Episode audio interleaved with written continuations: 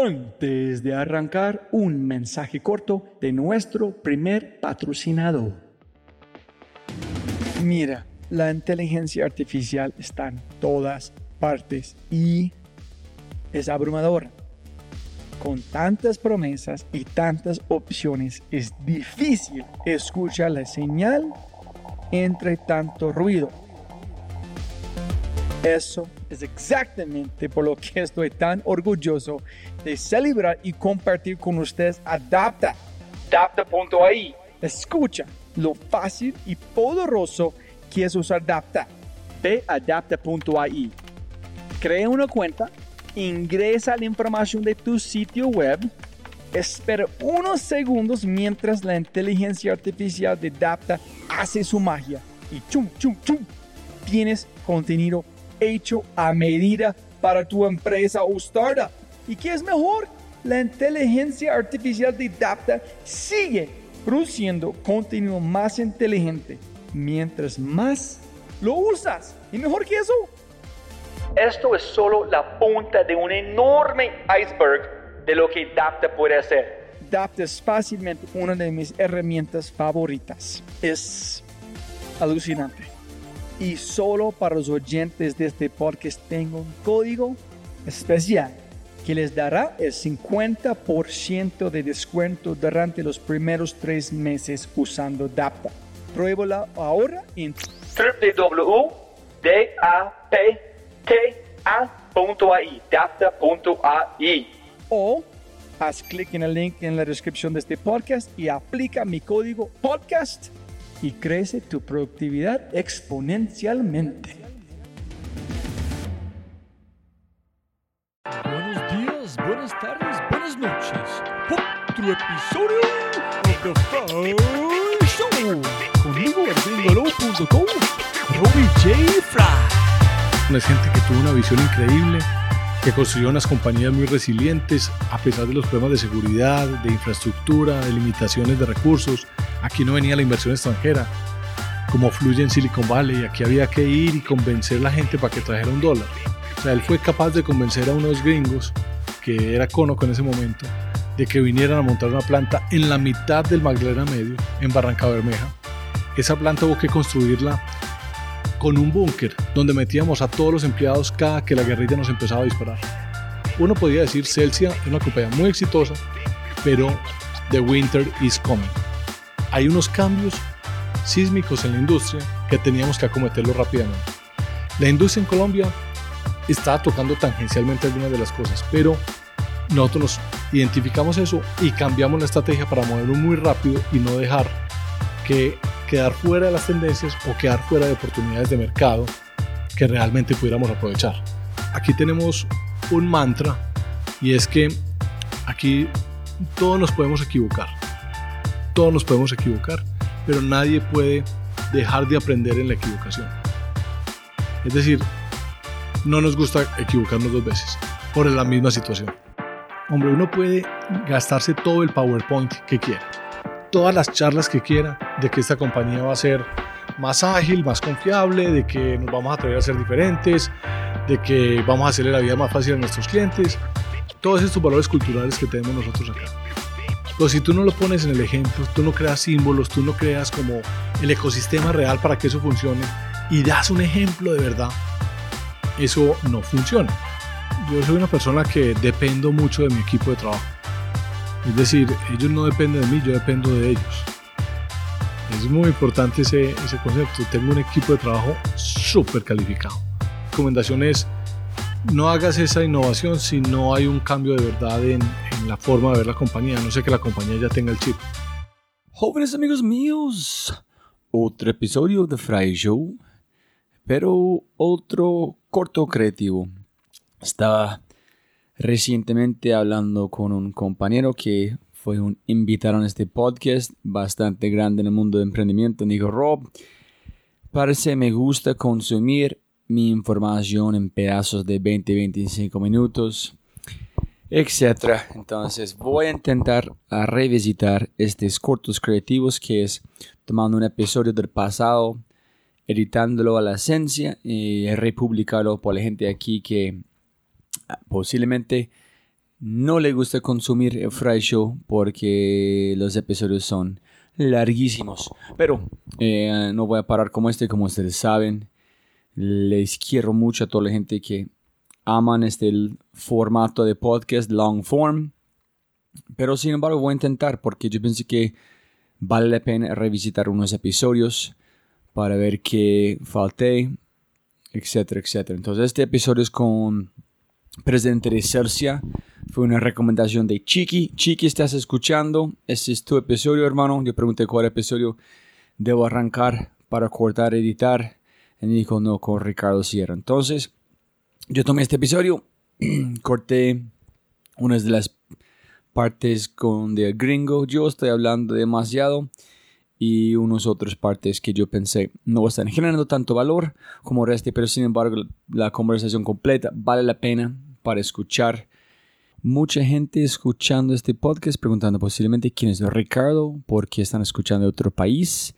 Eh, Ricardo es presidente de una empresa que se llama Celsia y en este artículo de portafolio, también en la página de Celsius, dice Ricardo Sierra, un administrador nacido en Medellín, graduado en la Universidad de EFI con un posgrado en estudios políticos de la misma institución y quien cursó el Triumph MBA ejecutivo en la London School of Economics, la Escuela de Comercio de París y la Universidad de Nueva York. Me imagino que ese es el Triumph.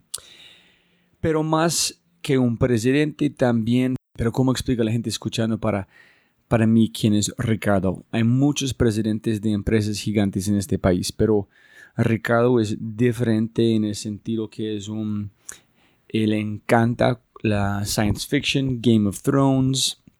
Eh, está manejando una empresa que es super cool en este momento, eh, porque es como Tesla en un sentido y de electricidad, de carros, de energía, de ciudades inteligentes. Entonces, es un presidente de una gran, gran empresa que es abajo de ataques de ciberseguridad constantemente, proveyendo energía al país en muchos lugares y no, pero el man es muy interesante y, y no vas a imaginar que es presidente de ese tipo de empresa, específicamente que tiene tanto background en el mundo financiero. Entonces, ese es quien es Ricardo, solamente buscan en Google Ricardo Sierra Celsia y allá van a encontrar un montón más. Ese es quién es Ricardo para mí, es un gran, gran ser humano también.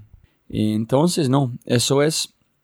Y con ese dicho, como siempre, jóvenes amigos míos, si tienes un momento, castígueme con un comentario, una reseña en iTunes, eh, compártelo, es en Spotify, Google Podcasts, no comparte este podcast a sus compañeros, déjenme más comentarios.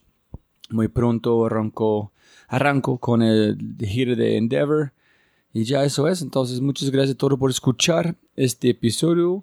Como ustedes saben, se llama La cultura y la energía de la innovación con el brillante Ricardo Sierra. ¿Quién es Ricardo? Porque a veces que haces y quién eres diferente. Ah, maravilloso, hacemos un recuento. Pues mira, yo soy estudiante del Colegio Gimnasio Los Alcázares en Medellín. Eh, una educación pues bastante religiosa, como podrás imaginarte, era del Opus Dei el colegio, o es del Opus Dei. De ahí pasé a EAFIT, donde estudié Administración de Negocios digamos que toda la vida me gustaron el tema de negocios, de, vender cosas desde pequeño y digamos que era la carrera lógica para mí. Mi padre, mi padre fue, digamos, empresario toda la vida, trabajó, hizo una carrera muy bonita en Cadenalco. Después de Cadenalco fue director de Confenalco Antioquia eh, por, un, eh, por un tiempo bastante largo hasta que se retiró. Así que tenía como esa vena del mundo empresarial viniendo de mi padre. Eh, y fuera de eso, también una familia eh, empresaria de muchos, por muchos lados. Y me gustaba mucho el, todo el tema de bolsa de valores, me gustaba todo el mundo, todo el mundo, digamos, de las finanzas corporativas. Fue eso lo que más me atrajo, un poco el mercadeo, pero en ese momento ganó el tema financiero. De ahí pasé a hacer mis prácticas. Robbie, que fue mi primer contacto con el grupo, pasé a hacer mis prácticas en el en lo que era Corporación Financiera Nacional, que después fue Corfinsura y después fue eh, la fusión, terminó la fusión con Bancolombia. sea que ahí hice, estuve año y medio en mis prácticas, me quedé trabajando en la mitad, después pasé a bolsa, estuve en bolsa en un par de firmas trabajando unos dos o tres años y tuve mi máster en la mitad. Mi máster en la mitad es que me picó el bicho cuando salí de la universidad de ser independiente, de ser em, eh, empresario. ¿Y qué monté? Monté un vivero de árboles nativos. Y ese vivero de árboles nativos, lógicamente... Eh, ¿Por qué de todas las cosas que puedes imaginar, por qué un vivero con árboles ya están volviendo en este momento a su amor con Celsia, ¿no? Así es, total. Y ahí ves por qué, porque una de las cosas que nos gusta hacer en Celsia es sembrar árboles. Lo tengo desde hace muchos años. Imagínate que vimos que en Estados Unidos típicamente los viveros o el urbanismo de las ciudades, cuando se termina un edificio, inmediatamente te ponen un árbol de tres metros. Es decir, pareciera que el edificio estuviera construido hace muchos años. En Colombia no. En Colombia cuando se hacían los urbanismos se siembran arbolitos muy pequeñitos y entonces tú los tienes que ver crecer años. Entonces dijimos, aquí hay un negocio, el Excel puede con todo, nos imaginamos unas cifras maravillosas, empezamos a molestar con ese tema y decidimos montar un vivero eh, con unos familiares.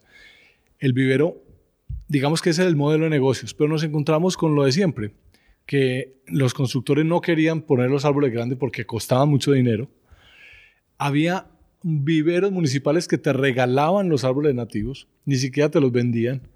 Entonces nos fuimos dando cuenta de que estábamos en el lugar equivocado.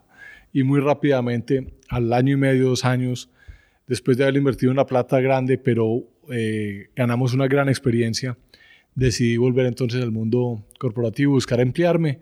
Y ahí fue cuando ya estuve en bolsa un par de años y volví a Corporación Financiera Nacional cuando ellos montaron su área de banca de inversión. La primera banca de inversión que había en el país la montaron las corporaciones financieras, Corfivalle y Corporación Financiera Nacional. De hecho, de la mano de Carlos Enrique Piedradita, que en ese momento era el CEO de Corporación Financiera Nacional, que en paz descanse, él fue muy visionario y le dio, le dio tres áreas nuevas a esa corporación. Le dio un área internacional muy poderosa, un área de tesorería increíblemente eh, vibrante y poderosa y la banca de inversión. O sea, él hizo una transformación completa del mundo de la corporación financiera en ese momento. Entonces, esta semana que me hace esta entrevista, Robbie, estamos muy tristes por, por la partida tan temprana de Carlos Enrique Piedradita, que a todos nos va a hacer mucha falta. Yo soy un empleado de, de Grupo Argos hoy. Eh, estoy con el, con el privilegio de estar aquí liderando el negocio de energía que se llama Celsia, pero claramente estamos gozando porque estamos sentados en los pilares que construyeron grandes empresarios. Grandes empresarios como Nicanor Restrepo, como Carlos Enrique Piedradita. Y te voy a decir un empresario que, es, una gran base. Te estoy hablando de los que se han ido, de los que ya han pasado a una mejor vida. Darío Múnera, que fue una persona que estuvo muchos años al frente de Coltabaco, que lo reemplazó Juan Guillermo Londoño. Darío Múnera también murió hace un par de años y le hicimos una ceremonia muy linda en la Asamblea de Accionistas de este año. Entonces, tú tienes toda la razón, es gente que tuvo una visión increíble, que construyó unas compañías muy resilientes a pesar de los problemas de seguridad, de infraestructura, de limitaciones de recursos. Aquí no venía la inversión extranjera, como fluye en Silicon Valley. Aquí había que ir y convencer a la gente para que trajera un dólar eh, y darles muchas garantías. Así que fue toda una experiencia. Incluso me acuerdo que Carlos Enrique Piedradita eh, montó con una compañía americana una planta termoeléctrica que hoy todavía tenemos que se llama Mereléctrica. O sea, él fue capaz de convencer a unos gringos, que era Conoco en ese momento, de que vinieran a montar una planta en la mitad del Magdalena Medio, en Barranca Bermeja. Esa planta hubo que construirla con un búnker donde metíamos a todos los empleados cada que la guerrilla nos empezaba a disparar. Entonces, todavía el búnker existe. Hoy es un pequeño gimnasio que tenemos para nuestros operarios allá, pero es impresionante la cantidad de, historias y de trabajos que esos pioneros tuvieron y, que cuando uno se mira hoy, uno dice, eh, a nosotros sí nos tocó muy fácil. ¿Y desde CFO de Argos, cómo llegaste a Celsia? Maravilloso. De la fusión pasé a ser CFO de Grupo Argos. Eh, con Grupo Argos tuve la fortuna de estar con José Alberto Vélez y un grupo de, de compañeros eh, increíbles donde pudimos hacer la expansión de Cementos Argos. Eh, todos los crecimientos en Centroamérica, en el Caribe. Al ser CFO, pues tienes que participar muy activamente en esos procesos, desde la valoración, la negociación, la financiación. Eh, y entonces, digamos que tuvimos esa experiencia maravillosa. En un momento determinado, tuvimos la necesidad de ampliar el espectro de Grupo Argos. Y José Alberto Vélez y la Junta eh, dijeron, busquemos algo en que invertir. Nosotros teníamos el 4% de Celsius en ese momento. Logramos llegar al control de Celsius. Y gracias a que Juan Guillermo Londoño y José Alberto tomaron una decisión muy bonita de enfocar a Colinversiones, que era la decisión de lo de Coltabaco, en una compañía solamente de energía. Entonces ahí empezamos a trabajar ya como accionista mayoritario de Celsius, yo desde Grupo Argos, trabajando en ese proceso. Dos años antes del retiro de Juan Guillermo Londoño, José Alberto me invitó a ser parte de la junta directiva de Celsia. Entonces, en ese día a día, mm, uno se va enamorando de los kilovatios y de la gente y de la compañía. Y Juan Guillermo Londoño eh, llegó a su a la edad. Nosotros tenemos aquí unas edades de retiro obligatorias. No sé si tú lo sabías, Robin. No. Aquí, para garantizar precisamente la rotación y que llegue gente fresca y nuevos liderazgos y, y nuevo empuje, los CEOs de las compañías eh, y los vicepresidentes nos debemos de retirar a los 62 años. Okay. Y los presidentes de las holding a los 65. Eso fue determinado por los miembros independientes de las juntas directivas de todo el grupo. Una cosa muy bonita que se hizo hace como tres o cuatro años. Eso garantiza esa rotación y esa necesidad de... ¿Tú piensas es una buena edad? para vos? Yo creo que sí, yo creo que sí. Y los ciclos también más allá de 10 años son, son muy buenos. son edades muy, muy, muy razonables. Yo espero retirarme mucho antes. yo creo que eso es muy sano porque a las compañías las mantiene fuera de su zona de confort. Es decir, cuando tú permaneces, mira, los últimos CEOs de las compañías estuvieron más de 20 años como CEOs de las compañías. Es decir, eh, un Fabio Rico Calle en Nutresa, un Adolfo Arango en Argos, eh, entonces, fueron personas que estuvieron muchos años como CEO de las compañías y, se llega a una zona de confort, ¿no es cierto? No hay esa presión. Y yo creo que esto es sano para que se genere esa dinámica y que lleguen nuevas preguntas a las juntas, nuevos cuestionamientos de los cómo estamos haciendo las cosas. Y eso yo creo que nos ha ayudado mucho a ser tan sostenibles. Entonces, cuando se retira Juan Guillermo, ya tuve el honor de, de ser invitado a ser el CEO ¿Pero por qué? ¿Por qué escogieron Ricardo? Mira, fue un proceso competido, entre otras. Eh, se buscó a un, a un eh, headhunter, se vieron candidatos externos, se vieron candidatos internos y yo era uno de los candidatos internos y finalmente pues la Junta me selecciona.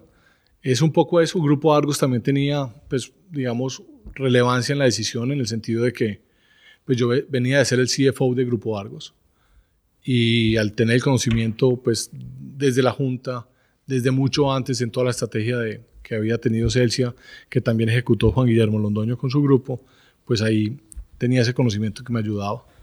Pero ¿piensas que hay algún, alguna característica que tú tienes que ellos escogieron entre dos o tres candidatos, Ricardo, su presencia en público, su velocidad o amor para tecnología, o solamente fue es el señor que pueden abordar esta información más rápido posible en llevar el nivel que es necesario para liderar la empresa. ¿Sabes que fue algo como cosa específica?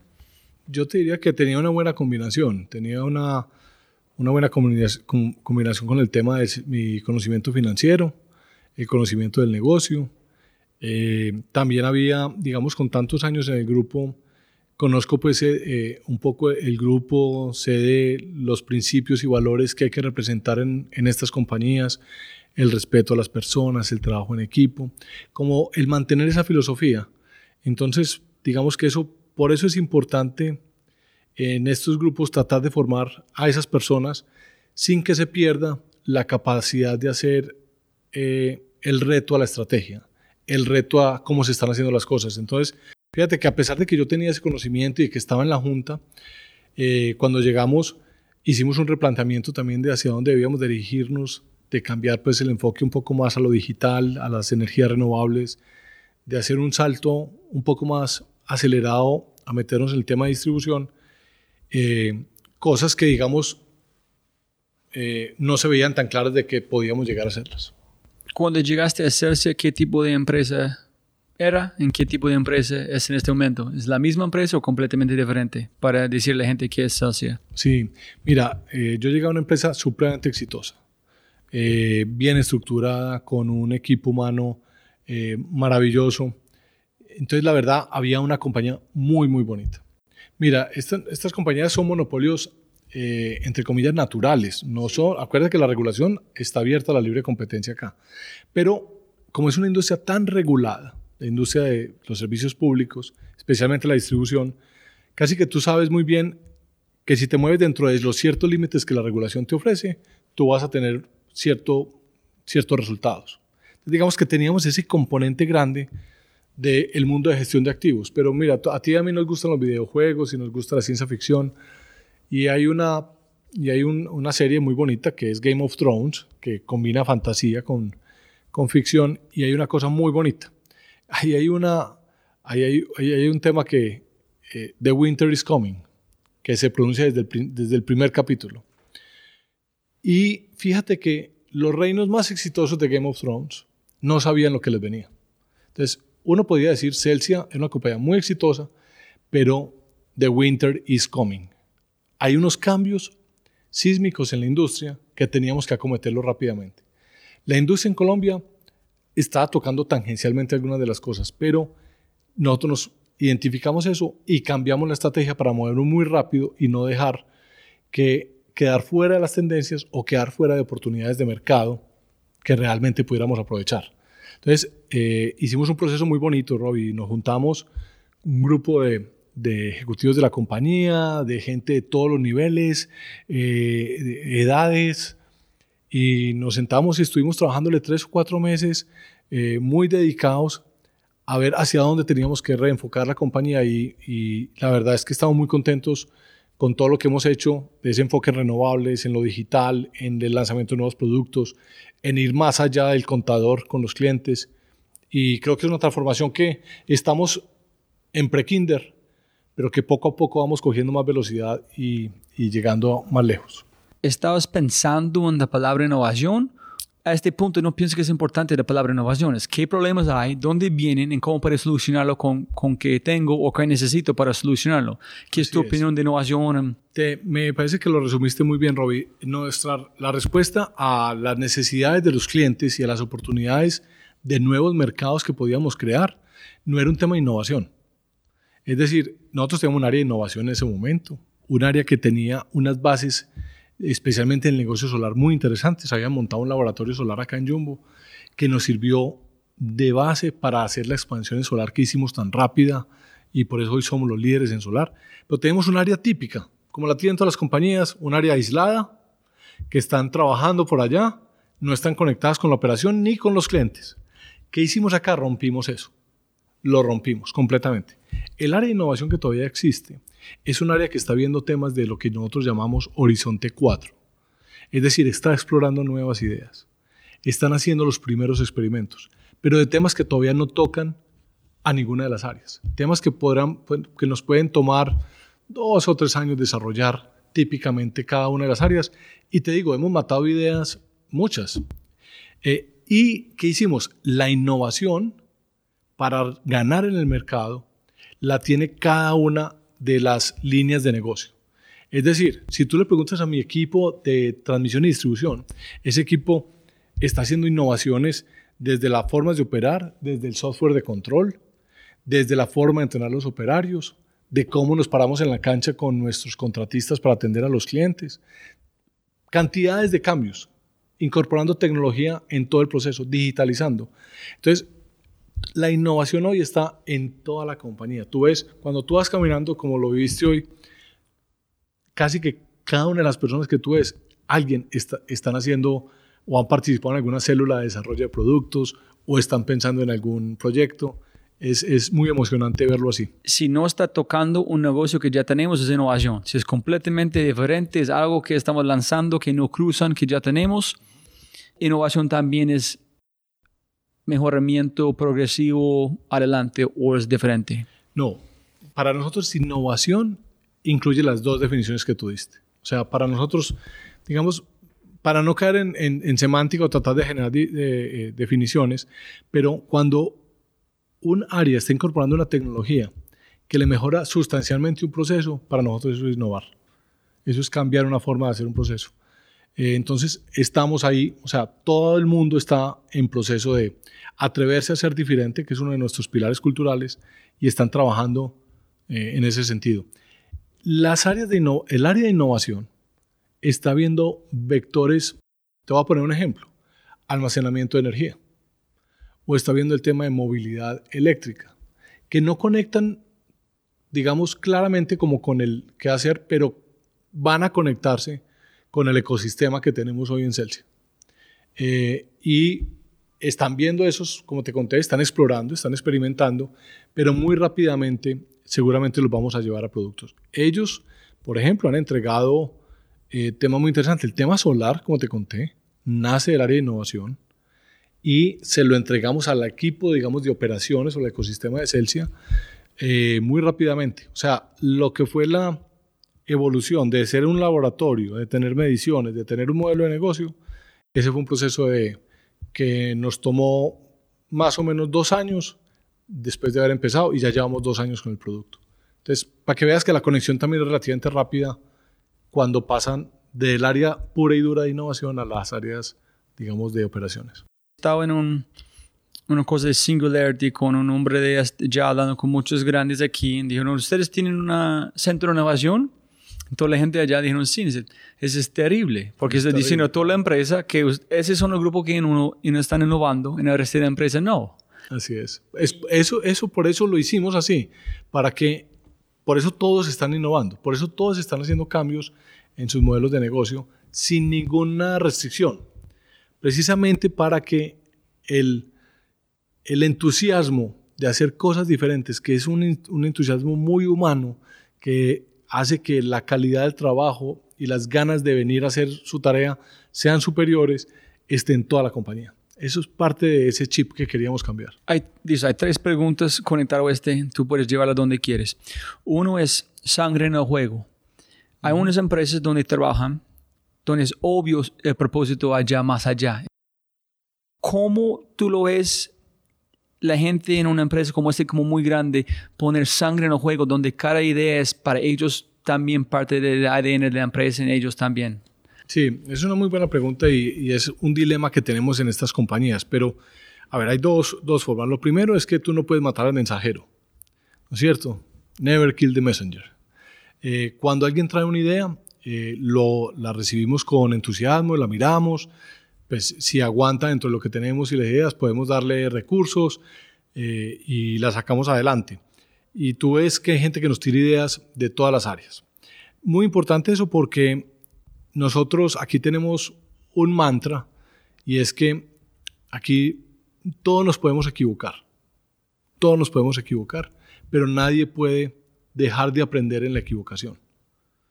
Es decir, no nos gusta equivocarnos dos veces por la misma situación. Entonces, ese, ese loop de aprendizaje y, y, esa tolerancia al error hacen que la gente se relaje y, se, y, puedan hacer, más cosas. Aquí hay una alineación, Robbie, entre la compañía y las expectativas de desarrollo personal de cada uno de los que trabajamos acá. Pero te quería hacer un, un comentario y es, hombre, uno puede gastarse todo el PowerPoint que quiera, todas las charlas que quiera de que esta compañía va a ser más ágil, más confiable, de que nos vamos a atrever a ser diferentes, de que vamos a hacerle la vida más fácil a nuestros clientes, todos estos valores culturales que tenemos nosotros acá. Pero si tú no lo pones en el ejemplo, tú no creas símbolos, tú no creas como el ecosistema real para que eso funcione y das un ejemplo de verdad, eso no funciona. La cultura es la llave.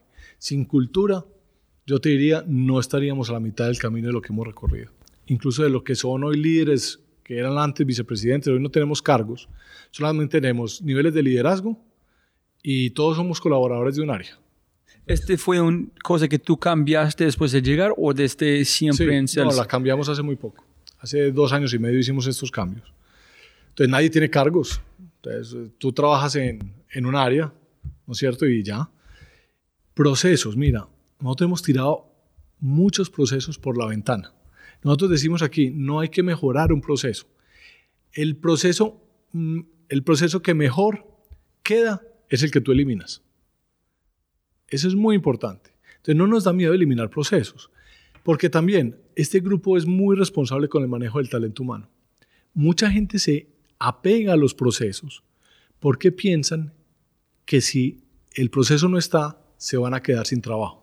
Porque mira, si tú estás haciendo todo el día un proceso manual, llenando un formato para atender a clientes y tú le dices de la noche a mañana, ese formato no existe, esa persona dice, uy, me quedé sin puesto. Nosotros aquí hemos logrado una cosa muy bonita y es que hemos simplificado el proceso muchísimo. Y te voy a dar un dato increíble. Hace unos tres años teníamos más o menos mil, 1.250 formatos. Y éramos, y éramos 1.400 personas. Estoy enfermando un poquito. Sí, sí, no, y uno se queda aterrado. Hicimos ese levantamiento y decimos, no puede ser, porque parecíamos una empresa como de estilo público, llena de formatos, y empezamos a eliminarlos. Y, y, y, se fue generando una campaña que íbamos a hacer a ver quién es el que más formatos eliminados llevara.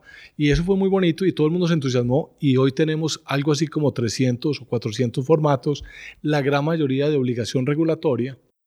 Entonces, ese tipo de, de transformación cultural se logra con ese empuje y quitamos toda la doctoritis y la ingenieritis que había acá, aplanamos las estructuras completamente. Al tú eliminar los cargos, logras una cosa muy bonita que ya nadie, ya nadie se preocupa por tener una tarjeta que diga analista senior, analista director, dice nada. Ya eso aquí ya eso lo eliminamos, es cosa del pasado.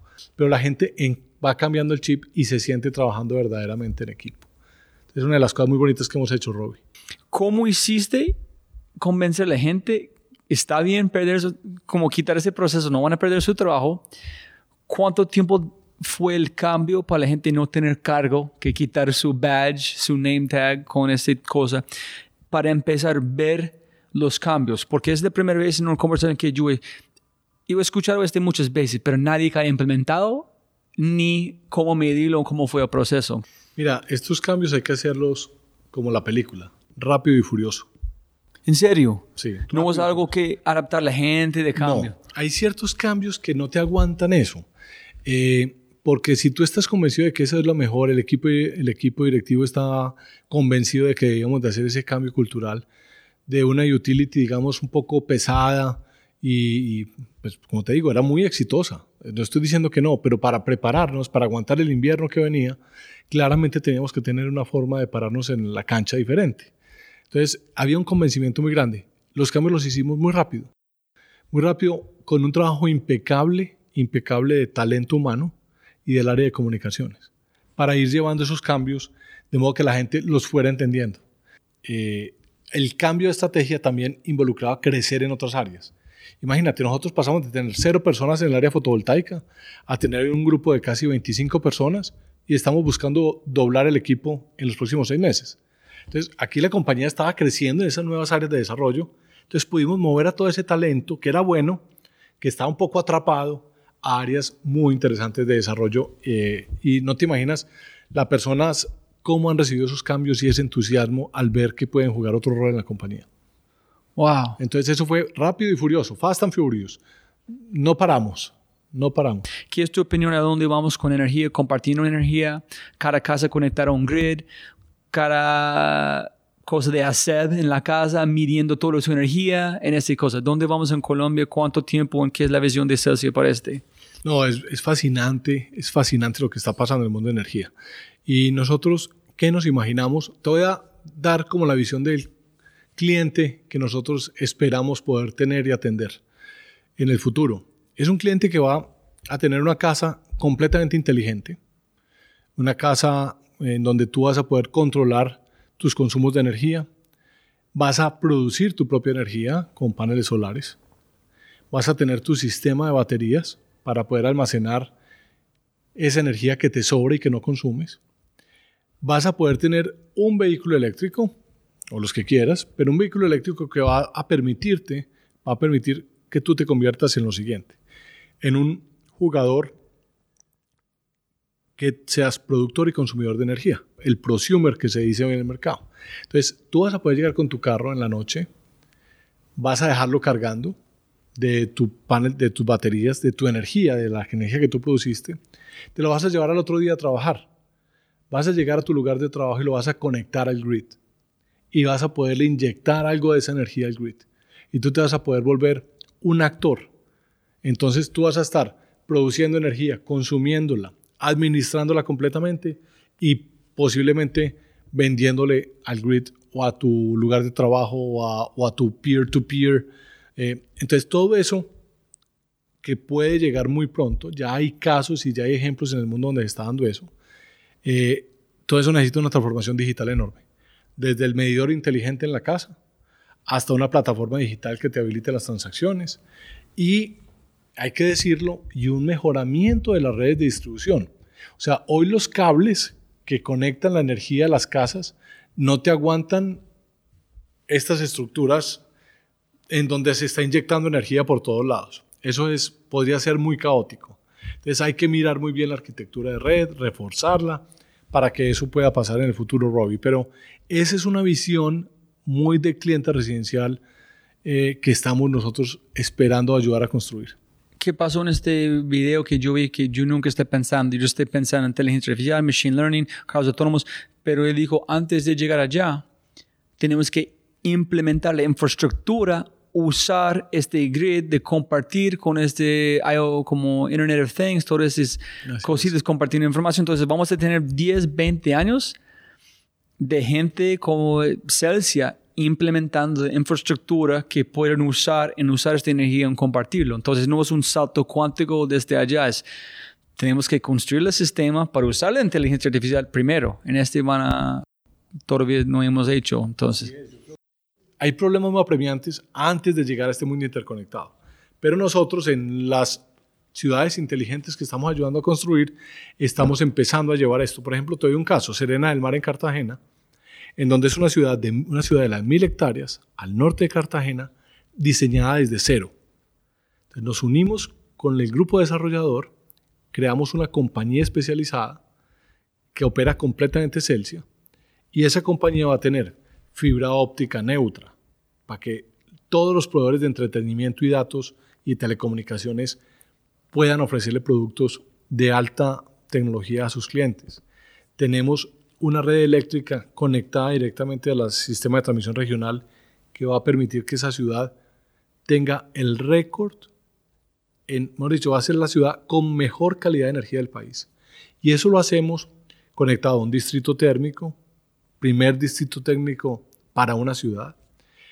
Eh, nos va a permitir tener todo el tema de seguridad de, esa, de ese gran complejo de mil hectáreas administrado desde acá, desde nuestro centro de control. Entonces vamos a tener también toda esa mirada desde el punto de vista de seguridad. Y otros servicios complementarios que estamos desarrollando. Va a tener su generación de energía solar, eh, va a tener sus plantas de respaldo, o sea, todos estos productos. Entonces mira, Robbie, que a pesar de que Colombia tiene necesidades muy apremiantes de solucionar lo básico, se están creando bolsillos que van a ser ciudades dentro de las ciudades completamente inteligentes. Entonces ahí Celsia está poniendo su granito de arena y ayudando a que ese sueño se vuelva en realidad. Para Celsia, ¿qué es tu lista de to-dos? Tenemos que hacer este, este, este si queremos innovar o del otro lado, tenemos que no hacer este, no hacer este, no hacer este para innovar. Mm. Hay que innovar con sentido y es lo más difícil, porque uno se puede gastar muchísimo dinero haciendo experimentos, haciendo locuras, pero hay que tratar de, de hacerlos que de verdad creen nuevas líneas de negocio. Entonces, ese es un reto y una preocupación, Robbie, que tenemos desde la Junta, de que está muy bien este, este chip de startup, este, este cambio de cultura, pero que los resultados de la compañía nos acompañen. Entonces ese es un gran reto de ese balance. Eh, Jorge Mario mm, lo ha puesto varias veces como ejemplo, tenemos que ser ambidiestros, es decir, con la mano izquierda saber que tenemos el negocio tradicional, legado de gestión de activos, que nos permite generar los recursos para poder hacer las transformaciones que necesitamos. O sea, es un, es un malabarismo muy interesante que, que lo estamos haciendo y que es el gran reto que tenemos. Nosotros hemos aquí tomado decisiones eh, que podrían, digamos, a ver, la transformación cultural para poder lograr la innovación es algo que hay que hacer. O sea, no, yo no creería, una recomendación es no hagas esa innovación si no hay un cambio de verdad en, en la forma de ver la compañía. No sé que la compañía ya tenga el chip, pero si tú no cambias la cultura para poder aceptar esos ecosistemas de innovación, va a ser muy difícil. Va a ser muy difícil porque... Casi imposible. Sí, y, y, nosotros lo hemos vivido en otras compañías. Eso terminan siendo esfuerzos muy aislados, hay que luchar contra toda la organización. Te tratan como un tejido eh, diferente. Entonces, eso hay que, hay que... Es una recomendación que quizás a nosotros nos ha funcionado muy bien hasta ahora. Eh, otra cosa que no haría es aquí vendedores y proveedores de tecnología hay 400 y es no entusiasmarse con la primera idea. Es, es cierto que hay que innovar, hay que hacerlo a una velocidad, hay, aquí hay un mantra ahorita que hay que equivocarse y rápido, ¿no es cierto? Eh, pero yo diría que tampoco hay que equivocarse porque salirse a correr sin pensar. Entonces hay que mirar las cosas, estudiarlas, que los equipos las miren, las masajeen, eh, y si se pierden un par de meses en ese proceso, pues que, que esté está bien. Es decir, no hay que salir a, a, correr. Muchas de las cosas que nosotros tenemos acá, Robbie, no las podemos contar. Están en fase de desarrollo, son parte de nuestro secreto para tratar de, de, ser más competitivos. Eh, a pesar de que mucha gente nos dice, usted, ¿por qué no cuenta esto? ¿Por qué no dice esto? Pero hay que esperar, hay que dejar que las cosas se maduren. Y una de las cosas que tenemos que aprender en Colombia, que yo creo que es un, y es que hay que mirar el fracaso, el ensayo y el error de una forma positiva. Aquí la gente que fracasa casi que le ponemos un INRI y quedan como marcados. Eh, a mí me parece que el fracaso antes hay que exaltarlo, eh, si se hace de buena fe, si se hace con el sentido, con la disciplina y se aprende de él. Eh, ese es un tema que nos cuesta mucho. A la gente le da mucho miedo equivocarse en estas organizaciones porque cree que lo van a echar, ¿no es cierto? y no, si hago esto y me sale mal, no, aquí hay que aceptar que las cosas pueden salir mal. Y yo creo que ese es, una, ese es un problema que tenemos en Colombia. Tenemos los, la gente que empieza un negocio y se quiebra. Oye, este tipo se quebró, ya no vuelvo a hacer negocios con él. No, ese tipo aprendió una cantidad de cosas que las va a aplicar en su propio en su, en su siguiente emprendimiento y hay que darle el apoyo. Entonces, creo que hay mucho que aprender de esa, de esa, de esa visión de startup. Los tres mejores libros que han cambiado su vida o puedes recomendar a la gente. Eh, ese es el poder de lo simple. Eh, libros de negocios que me hayan gustado. Me gustan mucho los libros de Dan Ariely, eh, sobre todo el tema de economía del comportamiento. Me parece que nos muestra lo, lo poco objetivos que somos y lo poco racionales que somos, a pesar que aseguramos y siempre decimos que somos objetivos y racionales. Entonces yo creo que esos, esos libros que muestran como la, la, lo que es la percepción y lo que es la realidad. Y yo te diría un libro un poquito más duro, pero que nos ha enseñado mucho, es el libro de, del Cisne Negro de Nassim Taleb.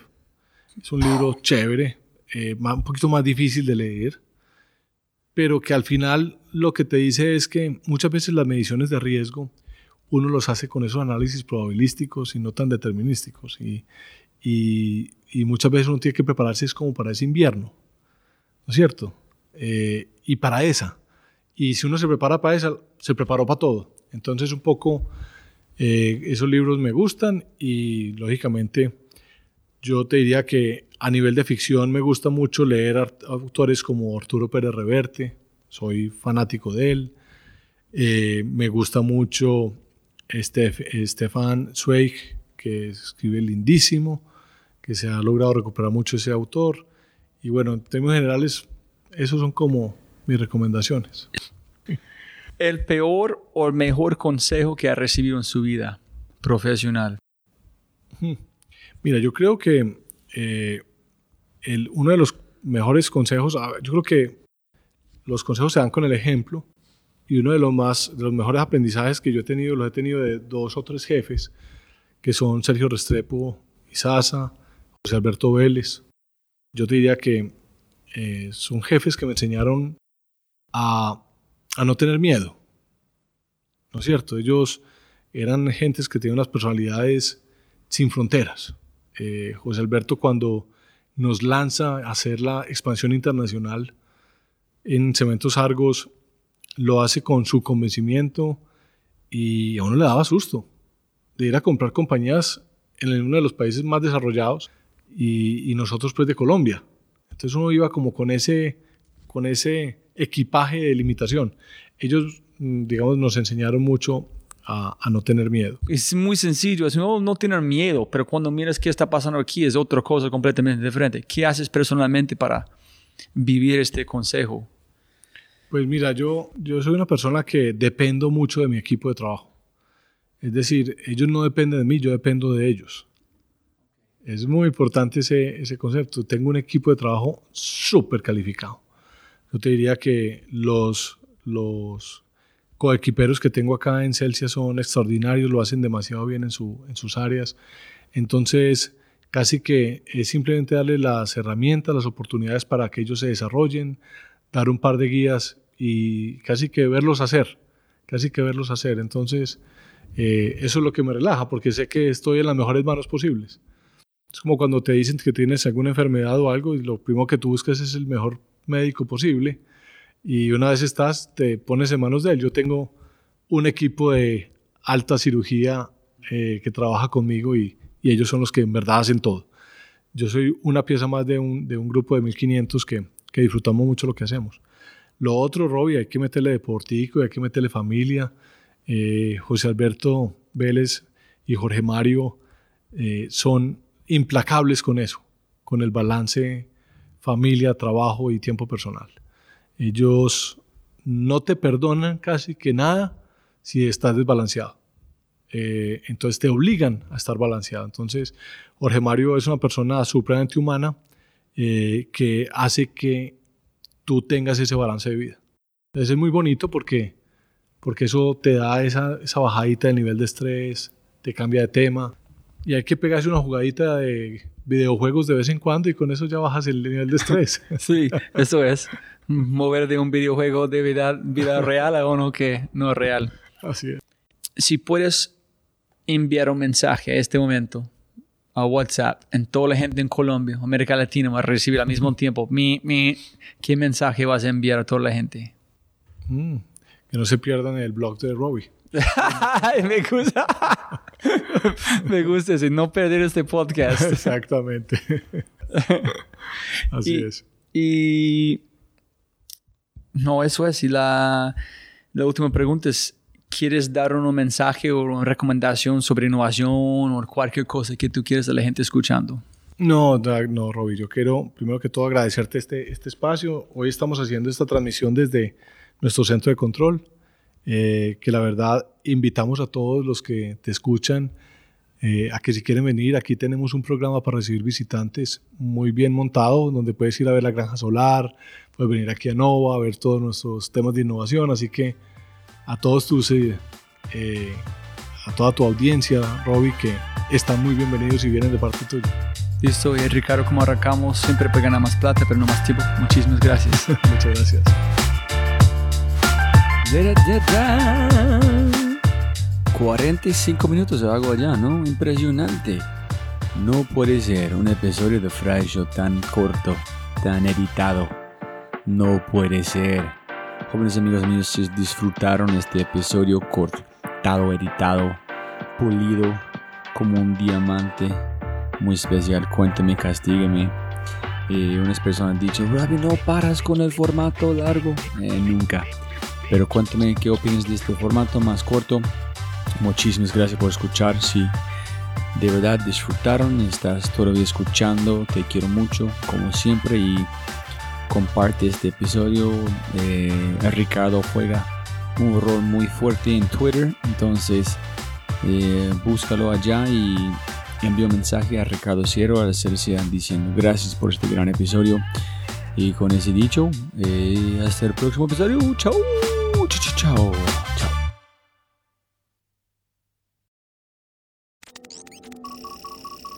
Como siempre, siempre puedes ganar más plata, pero no más tiempo. Muchas gracias por escuchar.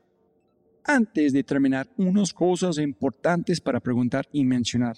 Número uno, deja una calificación en Spotify. Ya, ya, déjala literalmente toma segundos y como yo mencioné, el impacto es enorme. Además, estarás garantizado de sentirte increíble el resto del día. También estamos produciendo todo el contenido en YouTube. El canal es espectacular. Tengo mi newsletter Conejo Blanco, las notas del podcast y los enlaces, las transcripciones. Nuestro otro podcast, Matamos Preguntas, escúchalo. Y más se puede encontrar en thefryshow.com. Y si quieres enviarme un mensaje o patrocinar el podcast, puedes enviar mi mensaje usando cualquiera de mis redes sociales con mi nombre a Robbie J. Gracias, abrazo grande y sigue escuchando.